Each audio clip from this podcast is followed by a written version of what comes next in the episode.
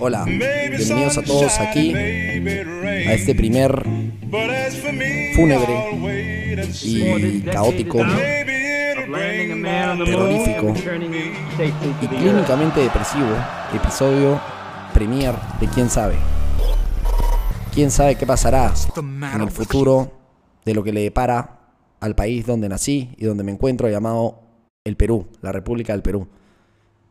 País con mucha corrupción, país con mucha confusión, país con la mayor tasa de mortalidad por coronavirus en el planeta Tierra, doblegando al segundo puesto que es Brasil, más que doblegando al segundo puesto que es Brasil, y quien ha sido víctima de, de una tentativa, de una tentación que no ha podido ser negada por el pueblo que tanto sufre. Esta tentación se llama comunismo, se llama justicia, se llama, se llama una mejora y se llama una máscara que ya está podrida y que ya es difícil poderle creer, da las repetidas evidencias alrededor del mundo de cómo este sistema ha fallado y ha terminado con países que tenían industrias, que tenían esperanzas, que tenían capacidades para mejorar y para ser naciones respetables en el futuro. Bien casos son como los de Venezuela, los de Cuba, los de recientemente Argentina, Ecuador, Colombia, etcétera, Chile. Se ha dado entonces en el Perú una elección democrática que mucha gente dice ha tenido marres, ha tenido colusiones, ha tenido arreglos internos, no ha sido verdaderamente justiciosa con el sistema y la democracia que promete, pero que perfilándose cerca al 100% de los votos contados, al parecer el candidato ganador para acceder a la presidencia del Perú será un individuo llamado Pedro Castillo. Pedro Castillo hace seis meses nada más era un maestro en una zona rural de los Andes del Perú. Era una persona que yo me imagino no debe tener gran capacidad ni gran conocimiento tecnológico, científico y demás. Y es una persona que presuntamente fue tomada por el Partido Perú Libre y los intereses de Vladimir Cerrón, persona que preside este partido, presidente del partido, Vladimir Cerrón, necesitaba un representante para poder lanzarse a la candidatura como presidente del Perú, ya que él fue condenado por captura de recursos públicos, habiendo sido presidente regional de Junín. Este señor, eh, no solamente acusado, sino eh, condenado por crímenes de robo del, presupuesto nacional, erguió un partido, un partido de caracteres comunistas, un partido que promete más de lo que puede entregar, y un partido que engatusó, convenció y esperanzó al peruano promedio, quien al parecer ha terminado votando por una opción comunista. El día domingo se celebró la segunda la segunda jornada de votaciones del Perú para la elección presidencial, donde los candidatos presentes eran Keiko Fujimori, hija de, del que fue presidente del Perú del año 90 al año 2000, Alberto Fujimori, quien ya ha quedado anteriormente en el 2011 y en el 2016 como segunda en las elecciones presidenciales y que en esta vez intentaba darle a la tercera la vencida y quedarse con la presidencia del Perú. El oponente, ya lo dijimos, fue, fue Pedro Castillo. Y al parecer todo se va, todo se va inclinando en su favor. En la, primera, en la primera vuelta electoral, celebrada hace casi dos meses, a una semana de esta primera vuelta electoral, Pedro Castillo casi ni figuraba. No figuraba en el margen, no aparecía, no era más que un meme de un señor que estaba en el medio de la Sierra del Perú haciendo campaña con un, sombrerito de paja y un lápiz. Eh, creo que en muchos casos vimos su participación como casi circense, graciosa, era un meme, era un meme, no era alguien a ser tomado en consideración. Y en esta semana, donde no se pueden publicar resultados de encuestas y demás, empezaron a circular por WhatsApp diferentes informaciones que parecían decir que este señor podría acceder a la segunda vuelta con una subida milagrosa. Así fue entonces cuando los peruanos votaron y determinaron que Pedro Castillo fue la opción favorita de los peruanos, con un 18% de votos. Eh, para la sorpresa de muchos, incluyéndome, eh, estábamos en una situación absolutamente inesperada, donde un tipo que hacía solo un par de semanas era desconocido total, ahora tendría el 50% de probabilidades de ser presidente del Perú. Otra cosa que vale destacar es que en las proyecciones que realizaban diferentes medios de comunicación de qué sucedería en una eventual segunda vuelta entre distintos candidatos, al único candidato que iba en los primeros cinco que Pedro Castillo le podría ganar era precisamente a Keiko Fujimori. Se cree también que en la primera vuelta hubieron diferentes arreglos, que hubieron diferentes eh, estrategias para poder producir a Keiko Fujimori como, como contendiente para la segunda ronda, ronda perdón. Y, y pues eso está respaldado por el hecho de que el presidente del Jurado Nacional de Elecciones, Arena Salas, fue colocado por quien fue presidente anterior del Perú, Martín Vizcarra, quien accedió a la presidencia única y exclusivamente por la renuncia de Pedro Pablo Kuczynski. Pedro Pablo Kuczynski, persona de tercera edad, persona que juega al squash, persona de padres polacos y de dinero en el Perú, fue elegido de manera democrática pero luego fue encontrado de haber recibido dineros por la constructora Odebrecht brasilera, no ejerciendo el puesto de presidente del Perú, sino en, en anterioridad a esto. Él decidió dar un paso al costado y lo suplantó Martín Vizcarra. Martín Vizcarra, quien había sido presidente regional de Moquegua, una región del Perú, un departamento del Perú. En ese momento, Martín Vizcarra era comunicado como uno de los ejemplos de presidencia regional, como una persona ejemplar, como alguien que había construido hospitales, que había construido estadios y que había brindado por fin un mejor, un mejor mañana, o la esperanza de un mejor mañana a un poblador de una ciudad o de un distrito o de un departamento lejano a Lima. Luego fue descubierto que evidentemente este señor había robado muchísimo dinero al ejercer este puesto público y fue separado de la presidencia del Perú por un Congreso que lo determinó moralmente incapaz de regir este puesto. Él, por supuesto, no desaprovechó la oportunidad de ser presidente de la República y colocó de manera estratégica a un sujeto llamado Arena Salas como presidente del Jurado Nacional de Elecciones, presuntamente ya imaginando qué podría suceder y alineando sus intereses con los de Vladimir Cerrón. Lo que está sucediendo, yo creo, en opinión personal, es algo que viene siendo tejido hace mucho tiempo. No es una casualidad, no es algo que, que sucedió por mera, por mera democracia o por mera meritocracia, porque Pedro Castillo sea el candidato ideal, sino creo yo está siendo tejido por una estrategia genial del señor Cerrón, de diferentes intereses internacionales, ya sean los chinos, ya sean los rusos, ya sea cualquier interés que tenga como misión cubrir al planeta de un manto comunista. Un manto comunista que creo yo no funciona dentro de la humanidad como la conocemos. Hay diferentes ejemplos a través de la historia de por qué el comunismo no ha funcionado. Y creo que la avaricia, creo que la obsesión con el poder y con estar en, en la cima de una jerarquía no le permite al ser humano operar dentro de un régimen comunista perfecto. Y ejemplos tenemos varios.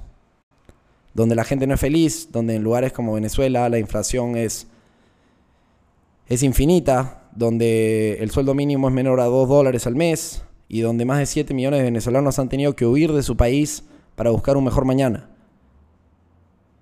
Los peruanos que creen que este señor pueda moderarse o que pueda tener una actitud menor a la de dictador injusto y ratero, creo que son, creo que son demasiado esperanzados. Creo que tienen demasiadas esperanzas y están entregando un beneficio de la duda demasiado grande a lo que podría venirse. En mi parecer, lo que puede suceder es algo similar a lo de Venezuela. Evidentemente no sucede de un día para el otro. Evidentemente hay varios pasos que este, estos señores tendrían que tomar para poder hacerse dueños eh, del país, pero todo parece indicar que eso podría suceder. Ahora, hay evidencias y hay cosas extrañas que suceden dentro del Jurado Nacional de Elecciones y la OMPE, organismos reguladores del voto. Sí, hay diferentes actas de votación que tienen firmas falsas, que tienen firmas repetidas, que tienen números que no suman de manera concreta. Hay una cantidad de actas que ha sido impugnada, es decir, retada por la organización de Perú Libre, la de Lápiz. Em, pero como repito, lo que debe suceder ahora es un milagro para que Pedro Castillo no gane y no sea el siguiente presidente del Perú. Ahora, somos, hemos sido devorados por, por Satán. Quizás, quizás, quizás. ¿Hay alguna probabilidad de que Pedro Castillo tenga alguna dosis de poder dentro de esta organización? Yo creo que no. Yo creo que es un títere tomado, quizás hasta a la fuerza. Pero si a mí me preguntan qué, qué debe sentir Pedro Castillo, yo creo que debe sentir felicidad. Era un tipo quien era nada más un humilde profesor de un colegio abandonado en el tiempo y el espacio en el Perú rural hace menos de un año y ahora es tentativamente el presidente del Perú. Entonces, creo que Pedro Castillo debe tener una actitud de éxtasis. Yo creo que debe estar bastante feliz. Y creo que no debe entender completamente qué es lo que está sucediendo a su alrededor, ¿no? No creo que sea consciente del impacto que pueda tener un gobierno de Perú Libre. Y creo que hasta él mismo quizás le da el beneficio de la duda a los intereses del señor Cerrón. Ahora, la otra probabilidad, la otra posibilidad, no tan probable como esta, es que Pedro Castillo haya sido capturado por Cerrón y que, sea, que, esté siendo casi amenazado de muerte para tener que regir su papel y no escapar de este. No creo que ese sea el caso, porque a Pedro Castillo se le ve feliz de estar donde está. Ahora, yo soy politólogo, tengo una comprensión elevada de lo que está pasando, no, pero solamente soy un ciudadano que quiere tratar de entender y quiere tratar de, de procesar qué es lo que nos ha llevado a donde estamos parados en este preciso momento. Yo creo que los intereses de cubrir a Latinoamérica de un manto comunista son evidentes. Creo que creo que los Estados Unidos de América también se ha visto viciado por una ideología que parte de lo políticamente correcto, que parte de no poder decir las cosas de manera expresa y de manera abierta. Eh, creo que lugares como California, de extrema izquierda también, evidentemente no una extrema izquierda similar a la que potencialmente gobernaría el Perú, sino de caracteres un poco más modernos, eh, ha dañado mucho a la industria. Hay muchas empresas enormes como Tesla que han huido de California y que simplemente no pueden ser fructíferas, no pueden ser rentables dentro de un esquema tan burocrático y tan represorio como, como el que está proponiendo el gobierno de California. Lo mismo ha sucedido en, otros en otros lugares de los Estados Unidos con, con mayoría izquierdista. Estamos en un momento determinante para el futuro de, nuestra, de nuestro planeta de nuestras sociedades. Y creo que podemos estar ante un abismo que significaría libertades reducidas, que significaría prensa comprada, que significaría la incapacidad de compartir información de manera libre, que suprimiría el pensamiento, el pensamiento creativo, crítico, original y que nos pondría en una situación de mucha pobreza, de mucha hambre y de mucho dolor. Creo que los que más sufrirán son las mismas personas que cayeron en la trampa, las mismas personas que de manera esperanzada buscaban un mejor mañana en la solución de Cerrón y de Castillo, y creo que les explotará la bomba en la cara más pronto de lo que, de lo que ellos mismos se imaginan. Son varios venezolanos los que están en este país, casi dos, casi dos millones se dice, y, estas personas han querido avisar al pueblo peruano de que ellos son casi viajeros en el tiempo. Ellos si quisieran, ellos si, si pudiesen viajar en el tiempo y retroceder a un momento donde se vieron engatusados por las propuestas de Chávez y darse cuenta de que, de que esa no era la respuesta y votar por el otro candidato, creo que todos los venezolanos harían eso. Entonces veíamos a venezolanos desesperados tratando de convencer al pueblo peruano de que esa no era la respuesta y que estaban siendo engañados para caer a un túnel de oscuridad y de dolor eterno. Creo que es un día oscuro. Creo que ahora juega Perú también. La selección peruana de fútbol del Perú juega ahora. Y creo que las probabilidades de, perder son bastante altas. Lo digo porque para el peruano el fútbol, sobre todo su selección, es una obsesión. Y, y creo que es la metáfora o la analogía perfecta el hecho de que la selección peruana esté en su peor estado después de mucho tiempo, después de haber clasificado al Mundial, de 36 años de, sequía y etcétera.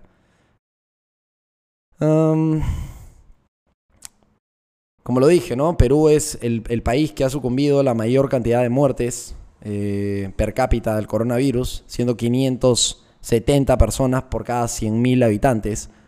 Brasil tiene una cifra más o menos de los 250, entonces es más del doble del segundo país más golpeado per cápita por el coronavirus.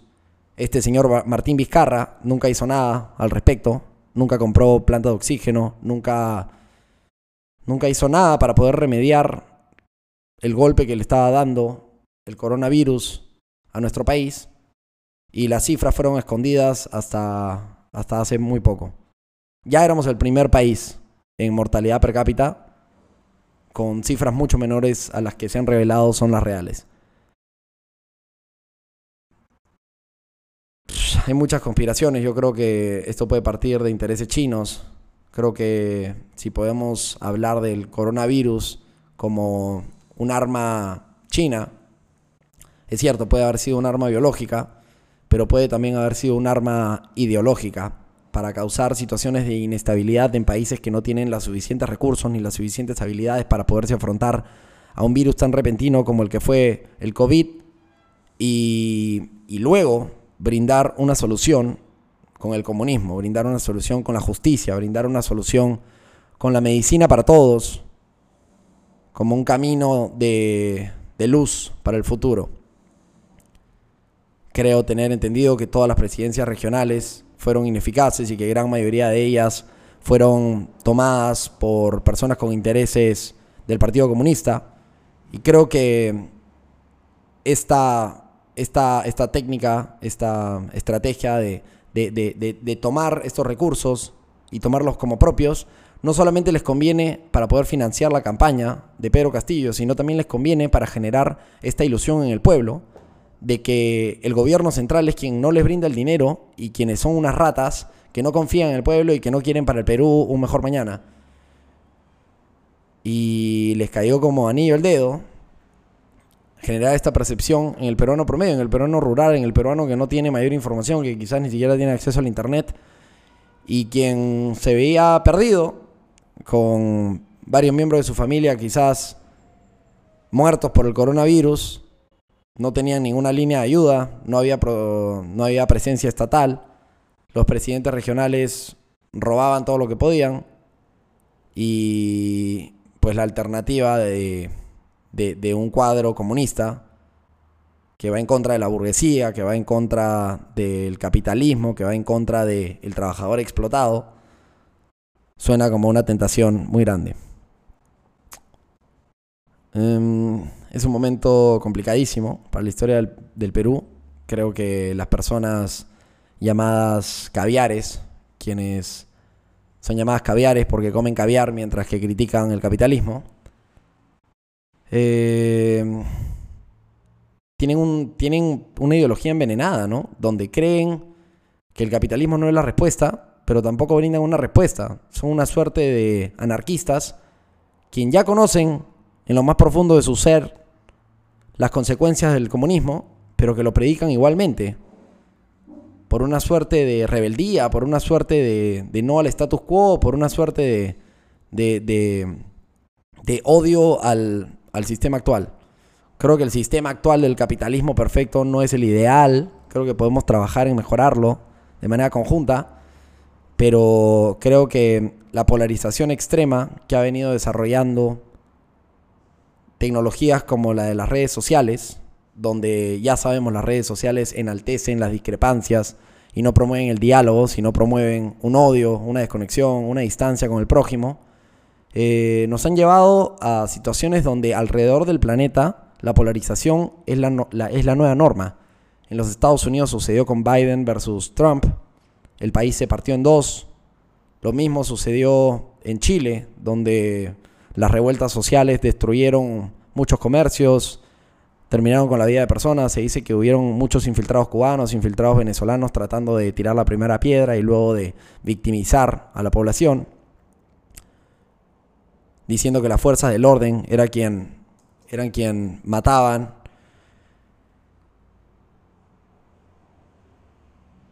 Y quien abusaban de la ciudadanía.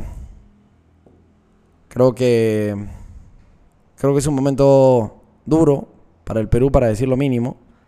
Creo que los intereses de estos señores vienen alineados con el narcotráfico, vienen alineados con,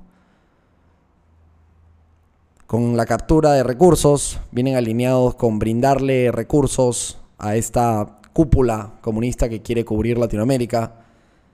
Evidentemente enaltece las aspiraciones de regímenes como los de Maduro. Evidentemente beneficia no a la libertad, sino a la oscuridad y a la y a la toma de, poderes de, los civiles, ¿no? Quien al final lo único que quieren es poder gozar de sus derechos humanos y poder tener una vida decente. Creo que la vida decente potencial del peruano en los siguientes años se ha visto golpeada por lo que acaba de pasar y creo que nuestras probabilidades de tener un mejor mañana se van disminuyendo cada minuto. El tipo de cambio ya ha subido muchísimo, eh, los despidos son inminentes, por encima del tema del coronavirus. Y, y, las personas con recursos al final van a poder adaptarse, ¿no? Van a poder salir del país, van a poder irse al otro, a, otro, a otro lado, van a poder, este, en casos más oscuros, aliarse con los intereses de Cerrón y demás. Pero son las personas de pocos recursos, son las personas de baja educación, son las personas de zonas rurales, quienes más sufrirán quienes no tendrán acceso al agua, no tendrán acceso al internet, no tendrán acceso a la información, no tendrán acceso a una mejor vida y quienes estarán cegados hasta que el lobo venga a devorarlos. No es una jornada feliz, no es una jornada auguriosa para el, para el país, todo lo contrario. Y, y este señor quien expresa y abiertamente dice cosas tan tontas como que los feminicidios son producto de una ociosidad del, Estado. Y quien yo estoy seguro no sabe quién es, cuánto es 9 por 7, va a ser probablemente nuestro presidente. Ahora, ¿es todo terrible? Quizás no, ¿no? Quizás no. Quizás el Perú necesitaba un shock para poder reaccionar pero el único problema es que este shock difícilmente se pueda ir del esquema. Difícilmente pueda dejar el poder. Y es bastante probable que estemos a puertas de una dictadura de muchos, muchos, muchos años. No me parece que sea un momento para tomárselo a la ligera. Creo que lo que está sucediendo es trágico. Creo que creo que el peruano promedio no se lo veía venir y aún no se lo viene a venir. Y creo que las personas que tenían facultades y que tenían supuestamente mayor acceso a la información, que debían acudir a votar, a ejercer su voto, y no fueron, son grandes culpables de lo que ha pasado, de cierta manera. No para, no para alzar el dedo, pero sí para, sí para lamentar una falta de interés, de cambio de ruta del, del país, para salvarlo de una situación como esta. Y bueno, esas son mis opiniones que de manera humilde quería compartir. Al que le sume bien y al que no, también. Y, y nada, les deseo a todos mm, paz y tranquilidad interna. Em, tratemos de generar un diálogo y generar una, una empatía para con el otro. Y tratemos de batallar esta situación tan complicada con, una buena actitud. Eso es todo por hoy, eso es todo por el primer episodio de Quién sabe, que para bien o para mal terminó tratándose este tema. Y pues vive el Perú y espero que la Pagot, la Padula, la pichula, le dicen algunos, eh, pueda meterle gol a Ecuador. Quizás esto llegue a sus oídos eh, después del partido. Así que si perdimos, pues qué pena. Si ganamos, vamos carajo. Señoras y señores, niños y niñas, eh, latinos, latinex, eh, personas transgénero, cisgénero y demás, ha sido para mí un placer estar en sus oídos y en sus córneas. Y les digo adiós.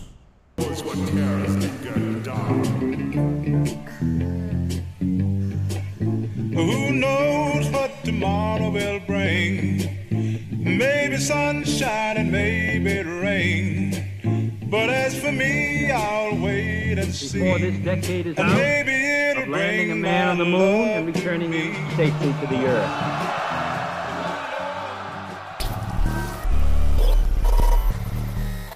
The matter with you?